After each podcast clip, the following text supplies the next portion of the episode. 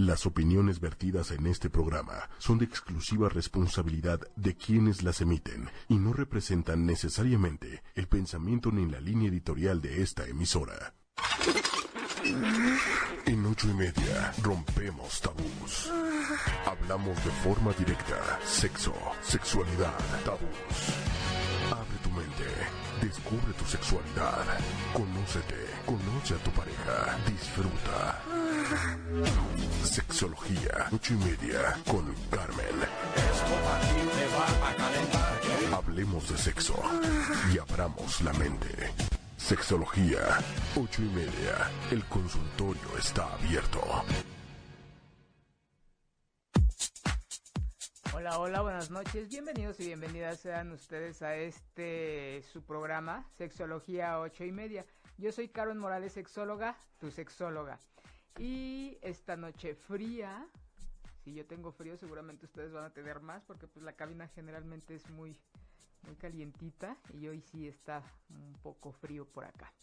Entonces espero que, que el día de hoy este, eh, se pasen, bueno, esta, esta hora agradable y acurrucados ahí de, de, quien, de quien se deje, de su novio, novia, esposo, hijo, nieto, este, amigo obvio, agárrense un peluche y tápense bien para que disfruten del programa del día de hoy, que como hablábamos hace, hace ocho días, en este inicio de, de año es una oportunidad para iniciar un ciclo. Hace ocho días hablábamos del enamoramiento. El enamoramiento, es parte del inicio de un ciclo, ya sea de una relación formal, como hablábamos hace ocho días, o de una experiencia de haber compartido con alguien en pareja, o que puede tener diferentes finales.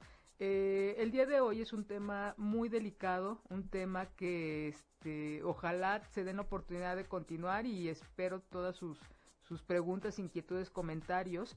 El día de hoy voy a hablar de violencia en el noviazgo.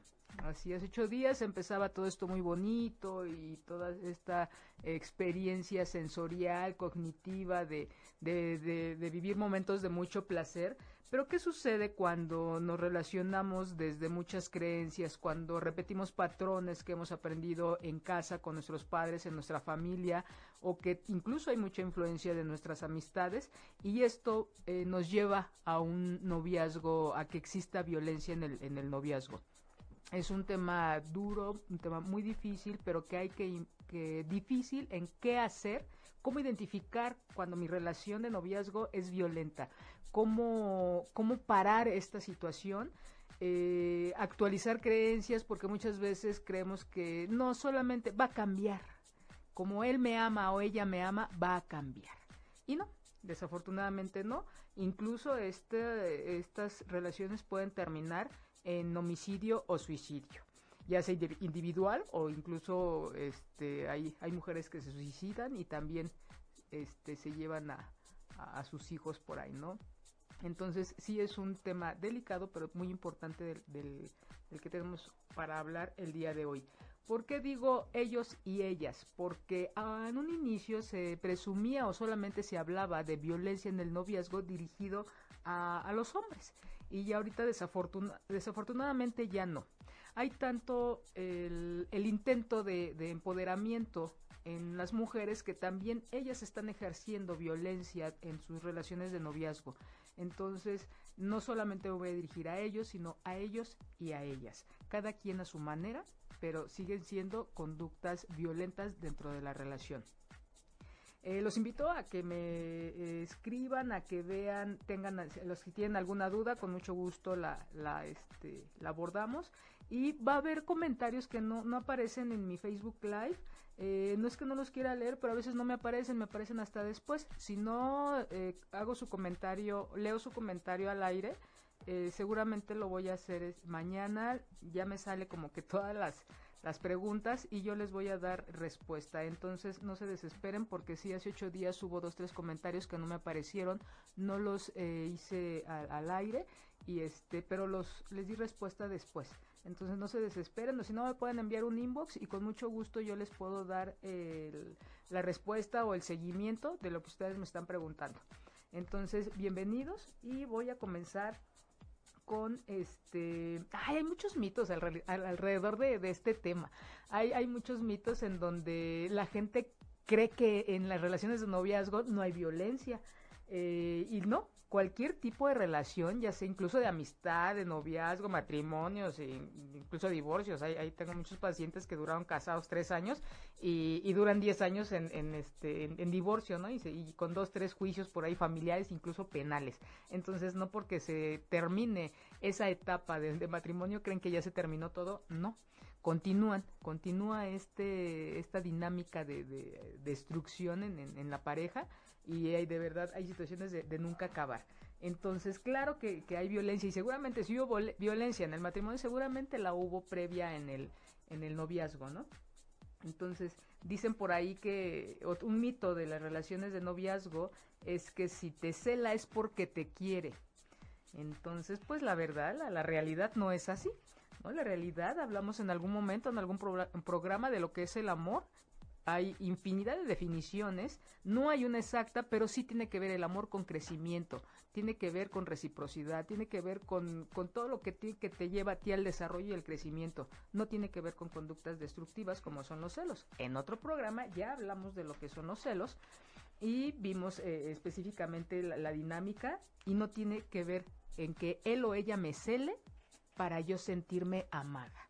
Esta es una conducta de control, esta es una conducta que no tiene que ver con sentimientos propositivos. Entonces, eh, otro de los mitos es que el hombre es violento por naturaleza. Pues no. La, la, realidad es que no nadie, ningún ser humano es violento por naturaleza. Hay dos cosas que confundimos. Una es la agresión y la otra es la violencia. La agresión es una fuerza que nos va a impulsar a hacer un movimiento, a llevar a hacer algo. Por ejemplo, en las mañanas. ¿Cuál es esa fuerza? Eh, bueno, va a sonar el despertador o nos van a despertar. ¿Y qué es esa fuerza que me va a hacer a mí levantarme de la cama? Es un acto de agresión, es un acto, una fuerza que me va a llevar a generar un, movimiento. Entonces, todo esto es un la agresión es una, un potencial en el ser humano.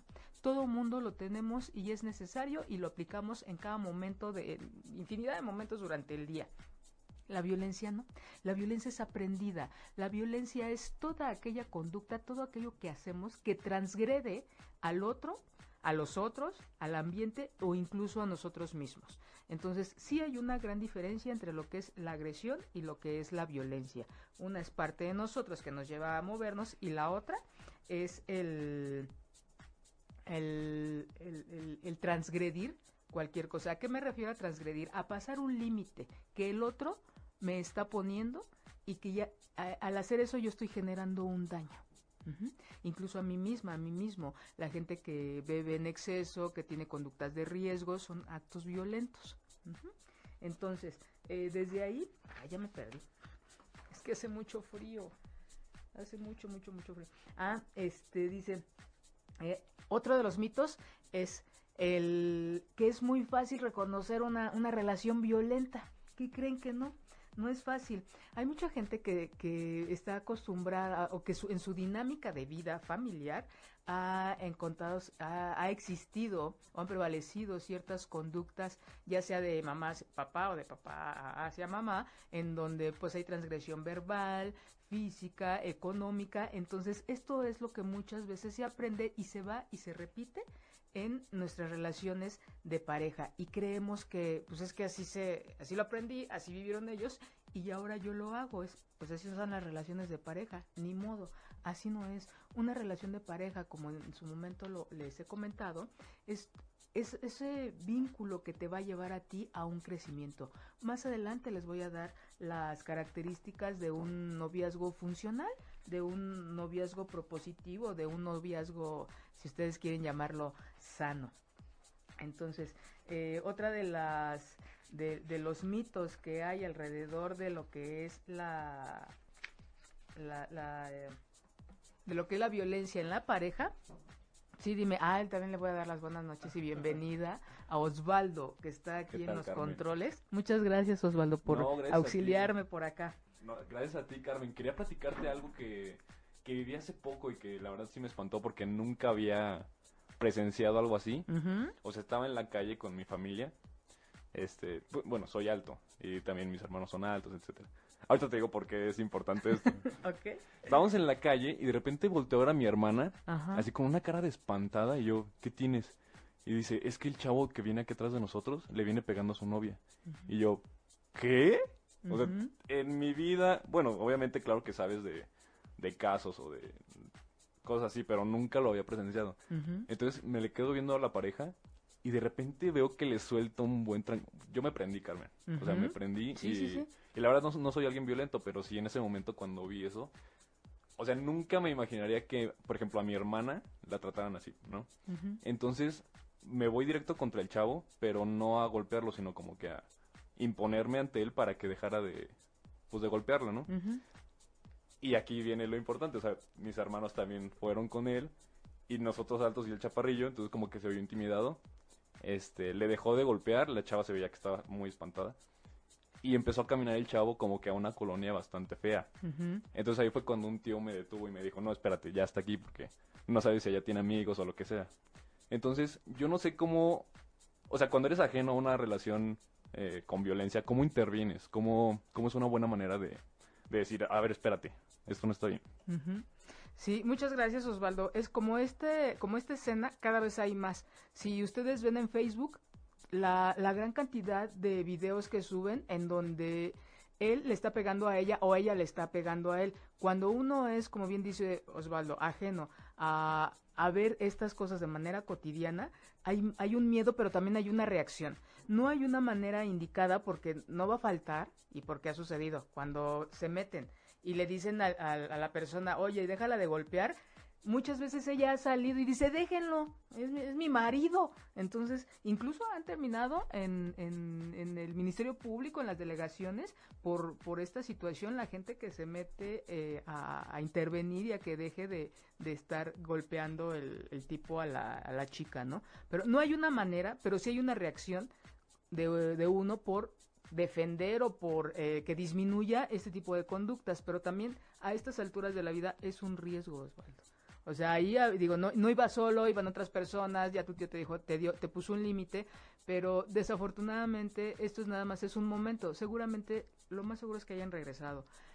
Por eso, y no es por defender, pero sí es como que parte de la explicación, en donde muchas mujeres llegan a denunciar a las autoridades este, violencia, llegan eh, incluso eh, golpeadas, fracturadas y demás, con muchas lesiones importantes, llegan, denuncian y, y sí, el Ministerio Público les dice que tengan paciencia, que lo piensen bien, porque no saben lo que implica una denuncia, lleva mucho tiempo, invertir tiempo, dinero, esfuerzo y demás, al, al Estado le implica mucho dinero y nada más van, denuncian y ya no continúan con, la, con, con este seguimiento o le otorgan el perdón.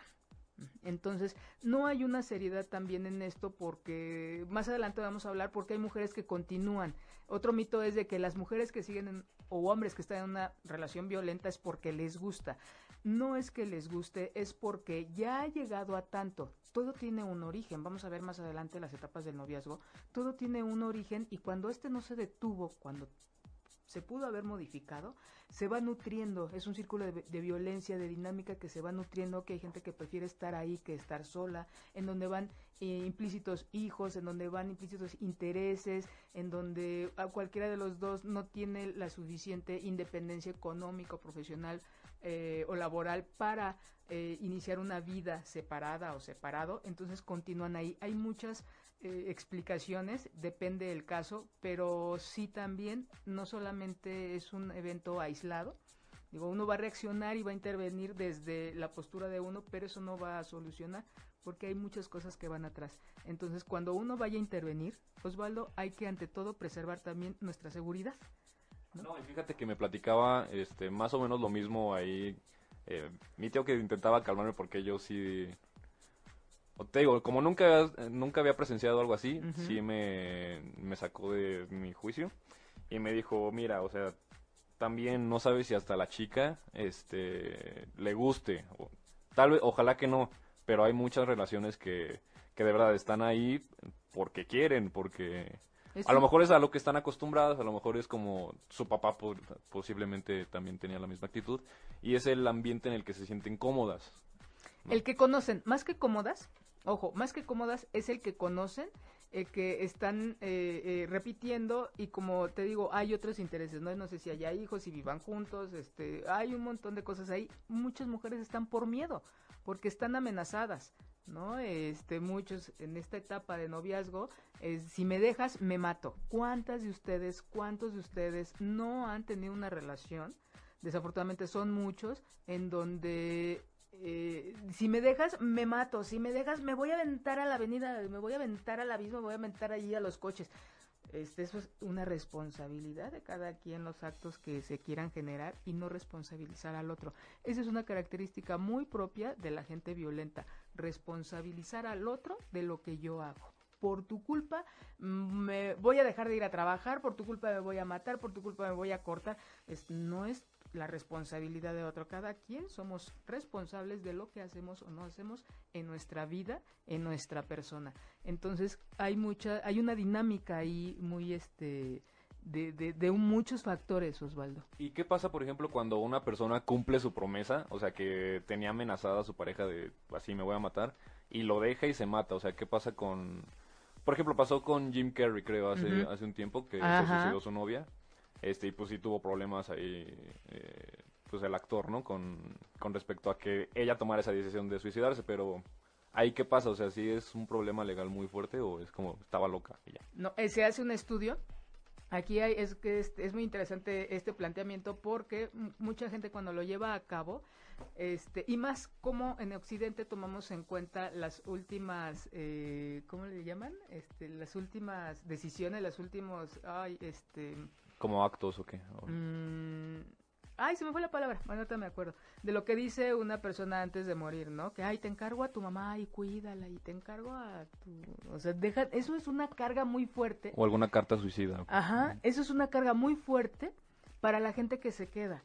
Y como nosotros, eh, bueno, sí, ya no estamos saliendo del tema, pero sí es importante decirlo, porque quedamos con un compromiso, la última, la, la última voluntad. ¿No? De, de una persona que está este, a punto de trascender, nosotros la tomamos así como la ley, como algo que debe de ser. Eh, señores, cada quien tenemos e hicimos o estamos haciendo en nuestra vida lo que estamos decidiendo con nuestros actos y nuestros proyectos a corto, mediano y largo plazo a día a día. No es responsabilidad del otro, pero en nuestra cultura nos han enseñado, tenemos muy claro de que esas últimas voluntades, bueno, nos han eh, mermado nuestra vida, nos han fracturado nuestra vida por porque te dejan encargado a la abuelita, a la mamá, al hijo, y, y es no, eso no es responsabilidad de nosotros, pues era el deseo de él, pero eso no tiene por qué influir en mi vida. Sin embargo, nuestras creencias nos llevan a tener en muy alto esas últimas voluntades. Entonces aquí seguramente se hizo un estudio en- para ver hasta dónde esta mujer, creo que ya había tenido otros intentos de, de suicidio, no era el primero. Entonces son cartas que hace una persona con algún trastorno, con algún estado alterado, eh, no sé si cognitivo, pero sí emocional. Entonces pues no se puede responsabilizar al otro de un acto que yo llevé a cabo, ¿no? Es de este cuando la gente choca, ay, choqué porque iba hablando por teléfono contigo. No, chocaste porque tú ibas hablando por teléfono, ¿no? Entonces, eso, eso es muy, se, se da mucho, ¿no? Responsabilizar al otro de la conducta que yo hago. Y tiene que ver, pues, con el tipo, seguramente no era la primera vez, seguramente era repetido, pero sí revisen cuáles son sus creencias respecto a la trascendencia a otro plano existencial. Y vamos a, voy a mandar mis saludos del día de hoy a eh, Irma Rivera, un saludo. Es mi mamá, siempre está aquí presente. Saludos, mamá. Areli, hola, ¿cómo estás? Muchas gracias, Areli. También te envío un saludo. Lucre, un saludo, un abrazo. Nos vamos a ver muy pronto, de verdad. Gracias por acompañarme, gracias por estar tan cerca del programa. Muchas gracias, Lucre. Y espero sus comentarios o algo que quieran ustedes incluir. Vamos a seguir con algunos mitos. Este, dicen que un adolescente violento no es tan peligroso como un adolescente, como un adulto violento. Eh, se está gestando un gran, un- o sea, la violencia ahí está. Independientemente de la edad, la violencia ahí se encuentra y está transgrediendo tanto al individuo como a los otros. No hay un, por la edad es menos riesgo y alguien que tiene más edad es, tiene mayor riesgo. Hay gente que puede incluso casarse a los 18 años y tener un matrimonio o una relación funcional de crecimiento y durar así años. Hay quien se puede casar a los 40, 50, dura dos, tres años y termina esta relación y muy mal. La edad no nos va a, a, este, a decir mucho del crecimiento, de la capacidad de conciencia que cada quien tenga. Puede influir, pero no es como total y la violencia no tiene que ver con esto. Otro que nos encanta culpar a las sustancias tóxicas. El alcohol causa la violencia, no es cierto. Este eh, hace a los hombres, exacerba la violencia, no los hace violentos, sino ya sea que el alcohol te, te, este, desinhiba, te, te dé sueño, a cada reacción va, a tener una reacción diferente en cada individuo, pero no es el culpable la sustancia, ya sea el alcohol o alguna otra sustancia, no, es el individuo. Y este la responsabilidad de la violencia eh, a veces se la dan a la mujer o al hombre. Tú me provocaste, por eso me enojé tanto. Y es que te le quedaste viendo a fulanita o te le quedaste viendo a fulanito, me mentiste, tú tienes la culpa de, de, de me hiciste enojar. Eso tampoco, nosotros somos responsables de, nuestro, de nuestras reacciones ante un estímulo, ya sea de enojo, ya sea de tranquilidad, ya sea de paciencia nosotros somos responsables de cada cosa que hacemos, no es el otro. Es como los, los hombres que, este, que, que tienden o han eh, transgredido sexualmente a, una mujer. Es, es que ella me provocó porque traía una falda muy corta o traía, estaba enseñando mucho el pecho. No, señores, eso es una responsabilidad suya que se dan derecho a hacer porque por lo que ustedes ven cada quien puede andar como sea incluso hay gente se puede dar desnudo y eso no te está invitando ni te motiva a que tú transgredas a esta persona. Entonces nadie es responsable más que uno mismo de lo que está sucediendo. Este le puede subir corazón a este poquito Beatriz Anguiano saludos. Saludos a Beatriz Anguiano una compañera de alguna escuela de la maestría en sexualidad creo. Este ¿Y cuál sería la manera en que, cómo, cómo nos relacionamos? ¿De dónde viene esta parte de, muchas mujeres llegan al consultorio y dicen, es que yo solamente eh, me relaciono con hombres casados? Y tengo una suerte para los casados, o tengo una suerte para los borrachos, o tengo una suerte para que le huelan los pies. No es suerte, es algo que nos, nosotros es con, con la gente con la que nos aprendimos a relacionar. Desde, nos relacionamos no desde esta parte consciente, nos relacionamos desde una parte muy inconsciente, muy eh, de que hemos conocido a lo largo de nuestra vida. Nos relacionamos desde la concepción que tenemos de una mujer, o de un hombre, de lo que significa para mí el amor, de lo que significa para mí eh, el tener una relación de pareja. No es de que me caiga, me caen puros casados o me caen puros que les gusta este eh, las situaciones de riesgo. No, nosotros desde un punto muy profundo de, nosotros escogemos este tipo de relaciones y nos escogen. Dice, hay un dicho que dice, el hombre es fuego, la mujer es topa, llega el diablo y le sopla. Ah, pues así así de esa manera, ¿no? Es como dicen el psicoanálisis, se repite para reparar o se repite para eh, no olvidar. Entonces, ustedes, ¿para qué creen que están repitiendo ciertas situaciones o ciertos patrones de su vida? para no olvidar que ahí existen y que hay que hacer algo diferente para eh, saltarlos, para resolverlos, para sanarlos, para acomodarlos. Entonces no es de que tenga uno una maldición o los astros se alinearon para que nos caigan puros, este, puros mentirosos. Hay gente que le encanta, que, se relaciona con gente que, que tiende a, a, manipular la información a su beneficio. También ahí en el fondo hay algo eh, hay, algo muy, muy delicado que nos está llevando a qué está pasando, ¿no? Dicen por ahí que lo que te choca te checa. Entonces, ¿qué de ahí tiene que ver conmigo? ¿Qué de ahí tiene que ver con a lo mejor algo que no se ha resuelto a lo largo de mi vida? Tiene, no solamente es algo eh, ajeno, espontáneo o por maldad de la vida, no, son cosas que tenemos que resolver. Si nosotros viéramos esto desde un principio, que es la segunda, tercera pareja con las mismas características destructivas o que no nos están funcionando, es importante revisar. Para eso son los procesos psicoterapéuticos, para eso son los procesos que cada quien vivimos para aprender de, de, de este tipo de relaciones. ¿no? Muchas veces uno de los ejemplos que, me encanta poner es muchas mujeres u hombres que se relacionan con mujeres, hombres casados, es a, veces este como que miedo, este como que hacer a un lado esta capacidad de comprometerse.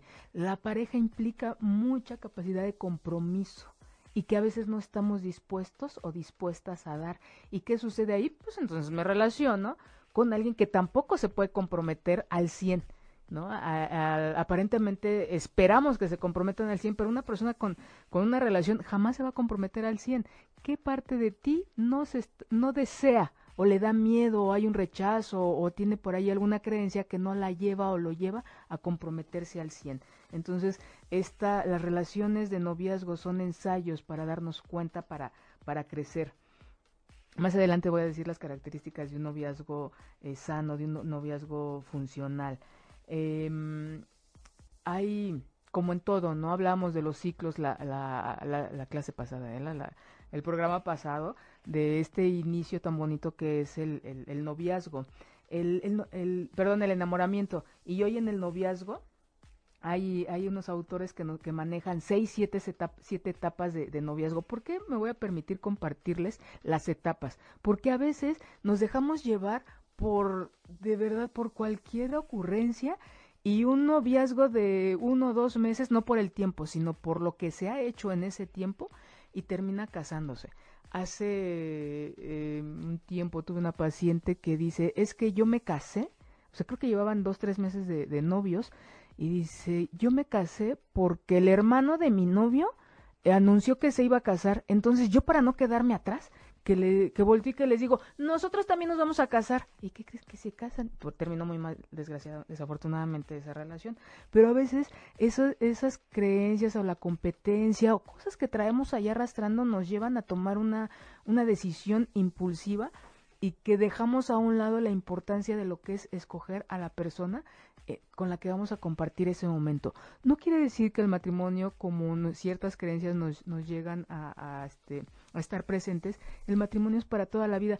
No, pero sí una relación más que de ser de, de, destrucción, de que termine mal y no quiera volver yo a mencionarlo, a mencionarla en mi vida, es una experiencia, una experiencia que nos lleva al autoconocimiento, que es un ensayo de vida para, para la comunicación, que es una experiencia para ver qué, para, de crecimiento. Eh, a mí me gusta comparar que si nosotros viviéramos nuestra relación de pareja como una experiencia de crecimiento, crean que se ahorrarían mucho dinero en psicoterapia, ¿no? Pero, pero bueno, hay gente que le gusta pagar psicoterapia individual, de pareja, familiar, y es tener como que ciertas cosas más, más claras, ¿no? Como de comunicación, como de negociación, como de respeto, de lealtad, de, de llegar a acuerdos y de que los dos, los tres, los cuatro participemos en las decisiones y eso no lo vemos, no nos lo enseñan. Así como les mencionaba de que en el enamoramiento no nos enseñan a vincularnos sanamente, ni tampoco a cuando se termina el vínculo decir adiós, no nos enseñan a relacionarnos en pareja, en función mía y del otro. Generalmente son posturas muy determinantes en donde aquí se hace lo que yo digo y dejo de ver y devalúo la opinión, la presencia de la otra o del otro. Entonces nos mencionan por ahí algunos autores que en las etapas de noviazgo estas empiezan con una amistad, de caerme bien, de, de, de cosas así muy, muy casuales. Eh, luego sigue la etapa de encuentros casuales en donde ya se sale de manera más frecuente, en donde ya empezamos a comentar que él o ella me gusta, lo empezamos a comentar con la familia, lo empezamos a comentar con los amigos, de que ya no nada más es pasar el rato, sino ya también hay una un gusto por estar con él o con ella.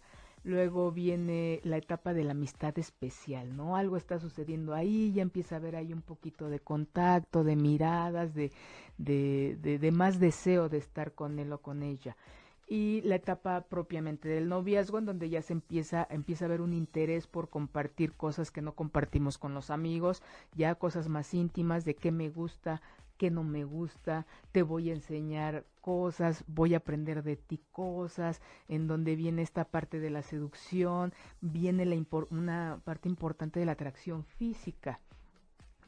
Y después viene una etapa de compromiso privado, en donde sabemos él y ella, o ella y ella, o él o él, que hay algo ahí, ya un compromiso, todavía no se comparte con los demás, pero ya donde hay un deseo de, ay, me gustaría tener hijitos, o mm, ¿cómo ves si alguna vez has pensado en que podemos vivir juntos o juntas?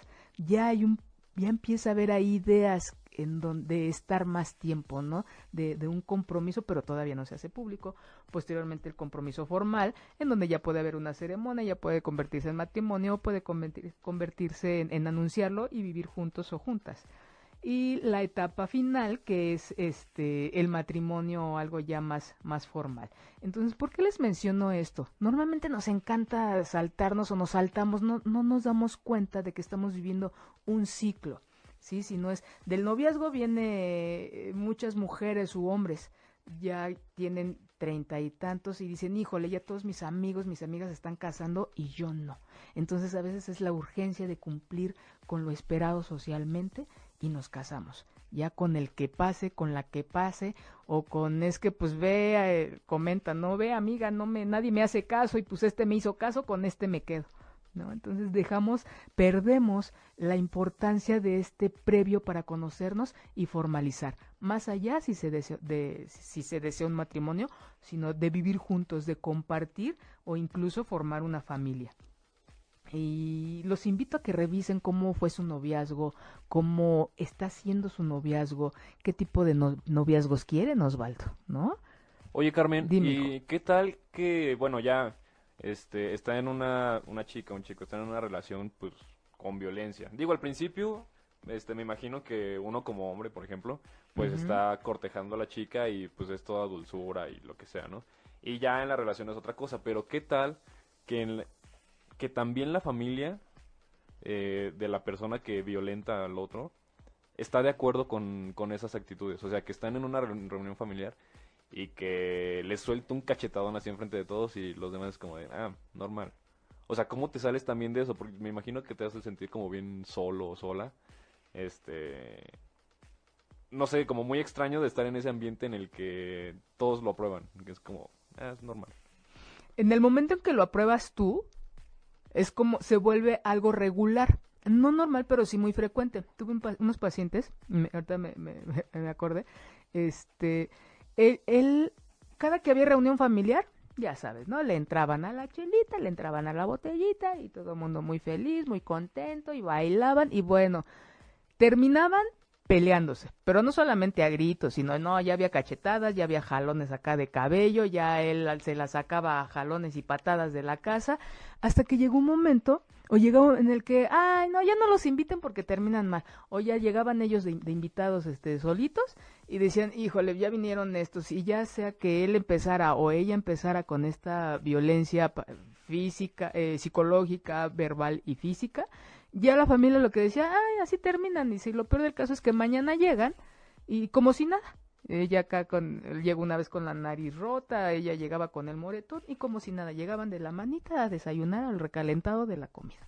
Entonces ya es algo que se hace de manera muy común y, y, aquí pues entraría lo que es el ciclo de la violencia, ¿no? Cómo empieza mm, la falta de capacidad para enfrentar las situaciones, eh, los retos o los problemas estos los van, se va conteniendo ahí una, una ansiedad, una energía, y posteriormente, pues esta la desembocan en características o en actos violentos, y después viene esta etapa de la luna de miel de ay, perdóname, no, no vuelve a suceder, pero yo te amo mucho, pero es que tú me provocas, sí, mi amor, pero es que tú empezaste ahora, no, pero, y termina y otra vez su luna de miel, se la pasan muy rico hasta que vuelven a empezar. Es, son ciclos que se van repitiendo. Entonces, sí hay una, eh, más que consentimiento de la familia, es como lo que yo te decía hace un momento, ¿no? Nosotros, nadie externo va a solucionar eh, una situación así a menos que sea un profesional. También otro de los mitos es cada quien, cada matrimonio, cada pareja va a arreglar sus cosas y no hay quien lo arregle, sí.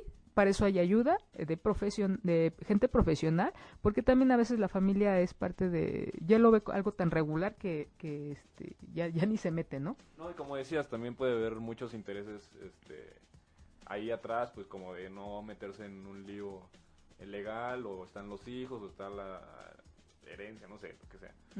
Pero ahora en un noviazgo, o sea, ¿cómo agarras las agallas para decirle a tu novio o novia, ¿sabes qué? Ya me tienes harto. Ya, ya no quiero un golpe más, bye. Sí, esto en el, en el noviazgo es algo que se es la etapa en la que se podría evitar cuando todavía no hay un compromiso formal, cuando todavía no hay hijos, cuando no viven juntos, cuando no hay esto que les decía de las etapas, es donde todavía la gente que, que no tiene o eh, que no está acostumbrada a esta dinámica violenta puede decir hasta aquí y se retira. Pero hay gente que no, por eso les decía el dicho de cómo este, la mujer es viento, el hombre es topa, llega el diablo y le sopla. Generalmente se vinculan personas en donde eh, traen una, un, este, un tema ahí de violencia desde cómo aprendieron a relacionarse. Entonces, cuando la gente no coincide con esta dinámica violenta, dice, hasta aquí yo no quiero nada contigo y me paso a retirar. Sí hay un momento en el, pero no todo mundo lo puede eh, ejercer, no todo mundo tiene ese poder de decidir que hasta ahí termina la relación, hombre o mujer. Porque la mayoría de las veces traen una historia ahí de, violencia. Entonces la idea sería esa, ¿no? Terminar con alguien que es violento y no continuar con esta dinámica. Pero no todo, este, mm, generalmente existe todo el, terreno, el ambiente para seguir nutriendo esta, eh, esta destrucción en ambos. Entonces, decías, eh, Osvaldo, hace un momento, ¿no? ¿Cómo identificar que estoy en una relación violenta? Hay muchas, eh, muchas señales, muchas, no nada más es el golpe, nada más es el grito o que los demás vean. Entonces, yo les voy a mencionar para que ustedes vayan revisando cómo se encuentran en, en si hay alguna de estas este, situaciones en sus dinámicas de pareja. El, él o ella exigen explicación de todo en dónde estabas, con quién estabas, por qué llegaste hasta ahorita, te estoy hablando y no me contestaste el teléfono, vi que, y ahora más con los medios de comunicación, ¿no? Vi que este, te desconectaste a tal hora o estuviste en contacto, con quién te estuviste mensajeando, porque conmigo no. Entonces, piden explicación de todas las conductas de la pareja eh, y la pareja pues muchas veces dice, ay, es que le intereso. Se empiezan a también, la otra parte empieza a dar explicaciones de, ah, es que le intereso. Y es que me, me quiere mucho, por eso este, quiere que nada más piense en él y no quiere que esté con alguien más, ¿no? Fíjate que me pasó hace poco que me gustaba mucho una chica, estaba saliendo con ella. Y digo, no, no era como que me pidiera explicaciones de todo, pero como que hubo un momento de pleito así, de, de que nos peleamos por cualquier cosa. Y en el momento en el que yo regreso así como que con ella de... Bueno, no crees que pelea, no, o sea, una discusión. Ajá. Entonces regreso con ella así como de, ya, que me, que me perdone, ¿no? Y me dice, pero es que ¿por qué no me avisaste que estabas en tal... Ah, porque me fui a Querétaro, ¿no? Un fin de semana, entonces por eso no la visité. Entonces, pero nunca le dije, o sea, porque también nuestras visitas eran como muy... Esporádicas. ajá. Sí, o sea, no éramos novios ni nada, estábamos como que saliendo. Entonces me dice, ¿por qué no me avisaste que te fuiste a Querétaro y todo eso? Pero que me haya preguntado eso, a mí me hizo sentir como que bien, o sea, como que... Ay, como que se preocupa. Ah, sí, le interesa, como que sí está preocupada ella por mí. Entonces, puede ser... Ese puede ser un como una señal o se puede dar también en cualquier relación y no pasa nada digo cualquier cosilla no cuando es eh, cuando se va iniciando por eso les decía las etapas del noviazgo no antes empieza con amistad empieza ahí un interés y si hay una diferencia entre un interés real y ya un un interés enmascarado y que en realidad es control. Entonces, imagínate, que te diga eso esta chica y luego te empieza a prohibir, ¿sabes qué? Ya no quiero que vayas a Querétaro. Porque este mm, por infinidad de explicaciones. Entonces, súmale que empieza con pidiéndote explicaciones, empieza a, prohibirte cosas, empieza a controlar esta parte de los controlar los vínculos con, con las personas más cercanas, amigos, familiares y demás. Ya no quiero que vayas a casa de tu mamá porque nada más llegas y llegas diferente y eso a mí no me gusta. Entonces así, ¿de dónde estabas? ¿Por qué te fuiste y no me avisaste? Este, pero ya no quiero que vayas con tu hermano porque no, no, no, él, este, le canta, sale con muchas chavas y no, yo no quiero. Por la cuñada, ¿no? Por la Ándale. Entonces son, son detallillos ahí. Este, gente que culpa a él o a ella de lo que está sucediendo. Mira, por tu culpa ya llegamos tarde, yo que te estaba esperando. Entonces, esta parte que les decía que no se hacen responsables y empiezan a responsabilizar a la otra persona. Y la otra persona se lo cree, ¿no? O, este, va, van sumando. Em, las comparaciones, esto es una cosa, iba a decir maravillosa, pero no sé cuál Horrible. Horrible. Este, el, ay no, es que yo conozco a alguien que guisa mejor que tú. Mi ex, ¿no? Ah, es que mi ex me llevaba a tal lugar y estaba mejor. Ah, Es divino, señoras y señores, este tipo de comparaciones. ¿Qué hace? Cu- ¿Qué, pues, qué sucede cuando decimos esto? Estamos reprobando la actitud o lo que está haciendo esta persona con nosotros, el traer a alguien más. Cuiden mucho sus relaciones, las relaciones de dos y tendemos mucho a siempre a traer al tercero, al cuarto o en- eh, cuando estamos en la intimidad, traer a la mamá, al papá, al hermano. Tengan mucho cuidado de abordar ciertas cosas cuando están ustedes en un momento vulnerable de, de intimidad. Llámese intimidad a la relación erótico-sexual, llámese intimidad a, un momento en donde nada más están compartiendo ustedes dos y que solamente lo están disfrutando, ya sea leyendo, viendo una película, descansando, platicando cuiden mucho su esta parte de intimidad. Vamos a hacer muy, voy a hacer muy pronto un, un programa en donde hable de intimidad. No sabemos lo que es intimidad, no sabemos cuidarla. Entonces, esto es algo muy importante, una base muy importante de las relaciones en pareja que no tenemos en cuenta y que se va perdiendo. Y es igual de importante que el respeto y la honestidad y lealtad y demás. Este, otra de los puntos de cómo que existe una relación de violencia es de no se llega a acuerdos, ¿sí? Se llega nada más unilateralmente a una decisión si- sin tomar en cuenta a la otra persona. ¿Qué sucede cuando no te toman en cuenta para una decisión? Te te muchas veces te sientes desplazado, no te dan tu lugar. Entonces, todo esto, si no hay una reacción por parte de la otra persona, la mayoría de las veces se va guardando, guardando, guardando hasta que llega un momento en el que ya no y la manera de poder enfrentar o de poder haber platicado estas situaciones ya no es de una manera este mm, asertiva, eficaz, afectiva, sino ya es una manera impulsiva, eh, violenta, en donde ya no me aguanté y entonces reacciono antes de, comunicar las cosas revisen cómo está su relación, ha habido situaciones de violencia, ah, cómo se cómo se sienten ustedes con el trato de, de, su pareja. Mm, otra de las cosas eh, que, que sucede en una relación de, de- de violencia, hay infinidad, les estoy dando solamente algunas, en cuando él o ella se burla de lo que haces o de lo que dices. Ay, eres bien menso, eres bien baboso, eres... Y por favor, no seas ridículo.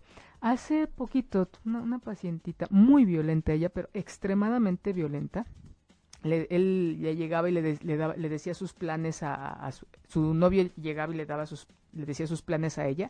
Oye, fíjate que quiero, este, ya voy a terminar la carrera y me gustaría poner un despacho y también dar clases. Y fíjate que quiero. Y ella se le quedaba viendo y le decía, ay, tú y tus sueños, sí, ahorita. Y él se quedaba así de, oye, ¿a quién quieres que le Apóyame. pues, al menos escúchame, ¿no? No me repruebes. Había mucha burla cuando él hablaba de proyectos y no hablaba de un proyecto individual, hablaba él de un proyecto en pareja y ella lo reprobaba.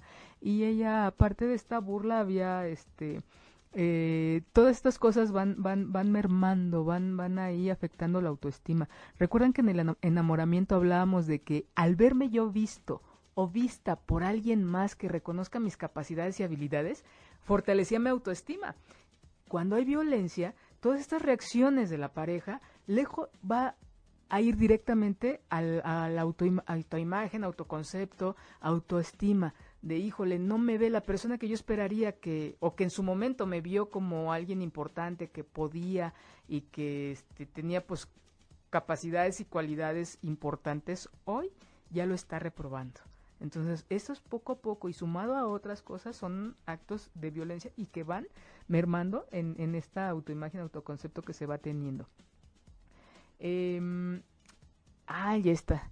De cuando salen juntos y este y sí te le quedaste viendo a aquel o te le quedaste viendo a ella que no ves que vienes conmigo y ella seguramente le estás coqueteando fuiste al baño y ya le mandaste un mensaje a no sé qué o llega tarde y vienes de acostarte con no sé quién entonces todas estas deducciones que se hacen sin ningún fundamento y que se hablan, todos estos son, son actos violentos.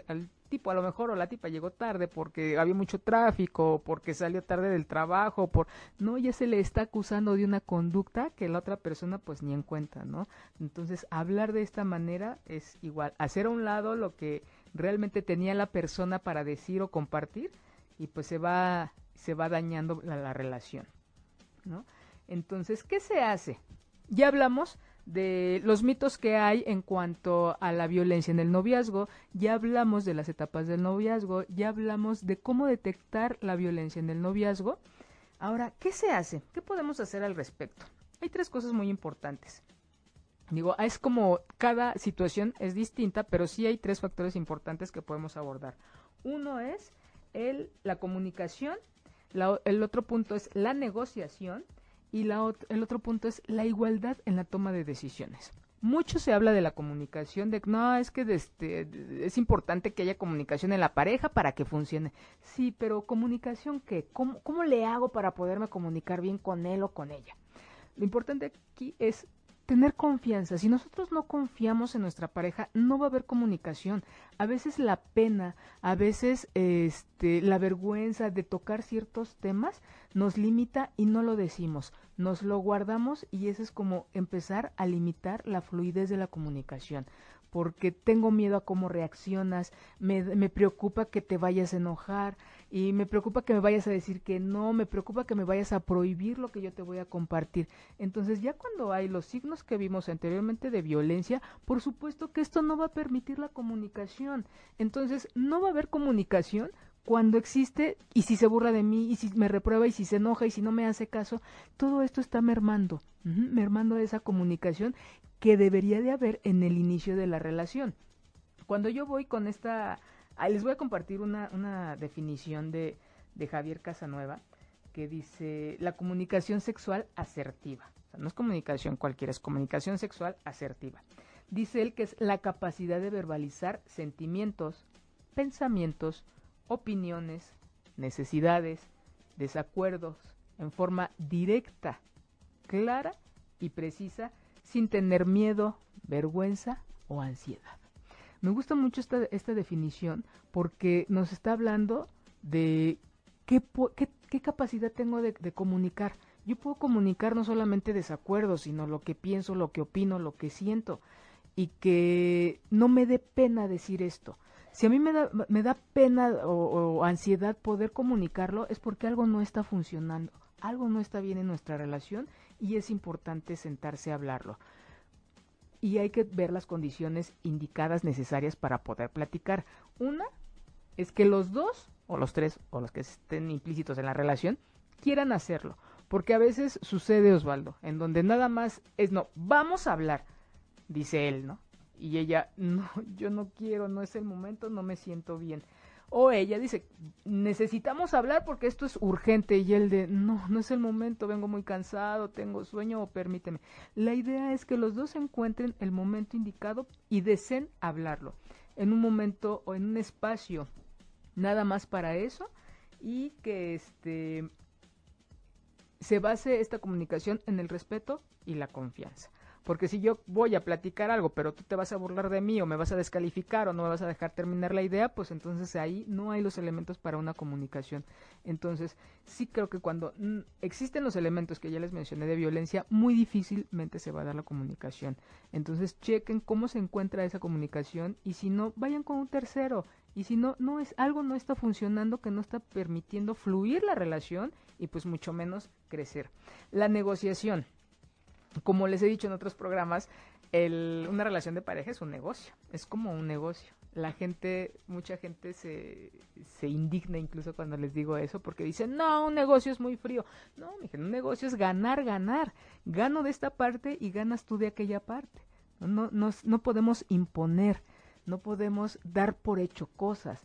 No es importante actualizar dependiendo en el momento en que nos encontremos de la relación, actualizar eh, los acuerdos de un inicio y a veces creemos que el acuerdo inicial va a ser para toda la vida y no.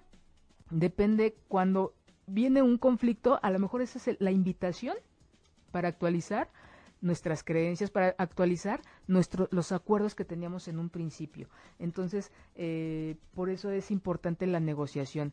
Es qué vamos a hacer para que tú y yo ganemos y a veces nos toca ceder, a veces le toca a él o a ella ceder y es un es un este eh, juego de, de, de estira y afloja, de acomodar cosas, pero no nos no nos no nos educan, no nos acostumbran, no, no hacen que esto sea parte de la relación.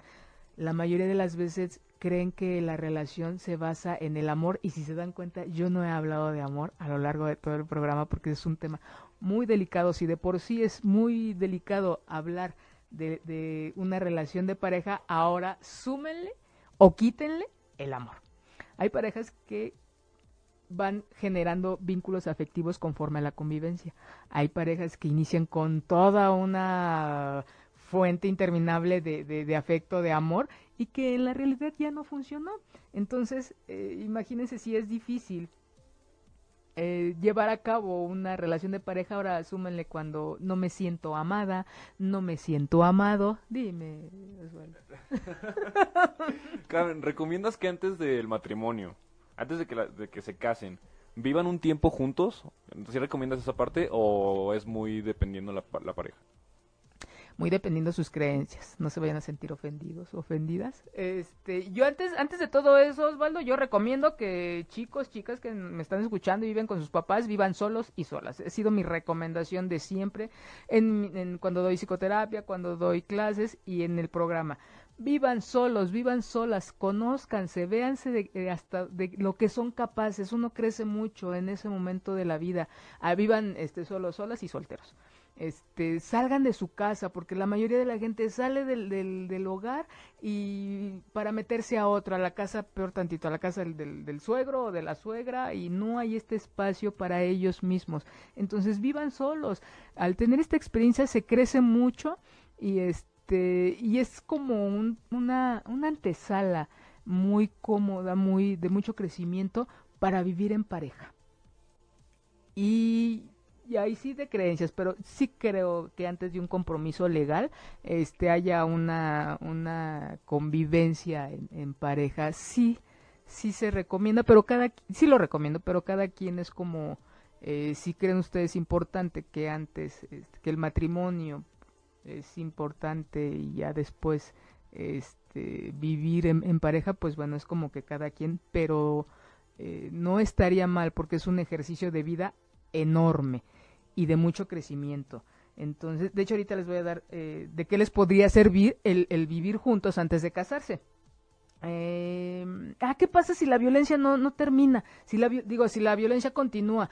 Desafortunadamente, esto no va a terminar bien. O termina, puede incluso terminar con la vida de alguien, suicidio o homicidio. La violencia nunca va a terminar a menos que haya una intervención profesional.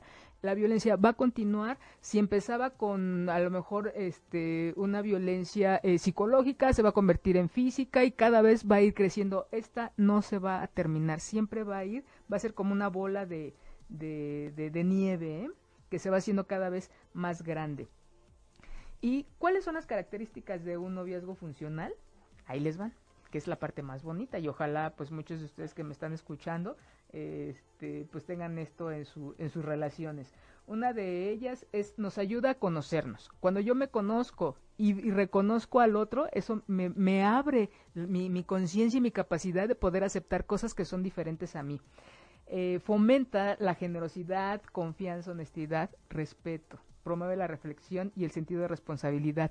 Cada experiencia que se va teniendo podemos retomar de ahí para mejorar el resultado o decir me gustó lo que hicimos, me gustó la decisión que tomamos. La confianza es algo muy importante, no nos enseñan a confiar en el otro. A veces hay que reconocer nuestras capacidades y habilidades y a veces decir, híjole, yo aquí ya no, no, no puedo, pero tú eres bueno o eres buena para, para esta actividad o para tomar esta decisión. Hay que confiar. Si nosotros no confiamos, va a ser muy difícil que podamos tener esta negociación, esta reciprocidad, esta comunicación en, nuestra, en nuestras relaciones de, de, pareja. Entonces, eh, esto también, una relación de, de noviazgo funcional, nos promueve las habilidades para resolver los conflictos, y bueno, algo básico, como les decía en un momento, nuestra capacidad de comunicación, pues bueno, ahí se va, va, va a tener sus modificaciones de manera constante y cómo nos vamos a dar cuenta en los resultados, en cómo me siento día a día, en cómo me siento al terminar el día, de pensar en él o en ella, en la relación que vamos teniendo. Y bueno, les agradezco mucho que me hayan acompañado esta tarde noche fría en un tema tan delicado, tan duro y ojalá hayan, este, si no lo reconocieron en ustedes, puedan detectar en sus futuras relaciones o en las relaciones que tiene su gente cercana. Y pidan ayuda, por favor. Esto no se soluciona solo, ni el amor jamás va a sacar de la ecuación la violencia cuando ya existe en las relaciones de pareja de noviazgo. Entonces, muchas gracias por haberme acompañado, muchas gracias Osvaldo y toda esa gente que eh, va manejando que llegue comiendo a su casa. La gente que está en su casa disfrute a su familia. Y los que están solitos y solitas, reciban un beso. Muchas gracias. Quédense con Pati Cervantes. Si te perdiste de algo o quieres volver a escuchar todo el programa, está disponible con su blog en ochoymedia.com. Y encuentra todos nuestros podcasts de todos nuestros programas en iTunes y Tuning Radio. Todos los programas de ochoymedia.com en la palma de tu mano.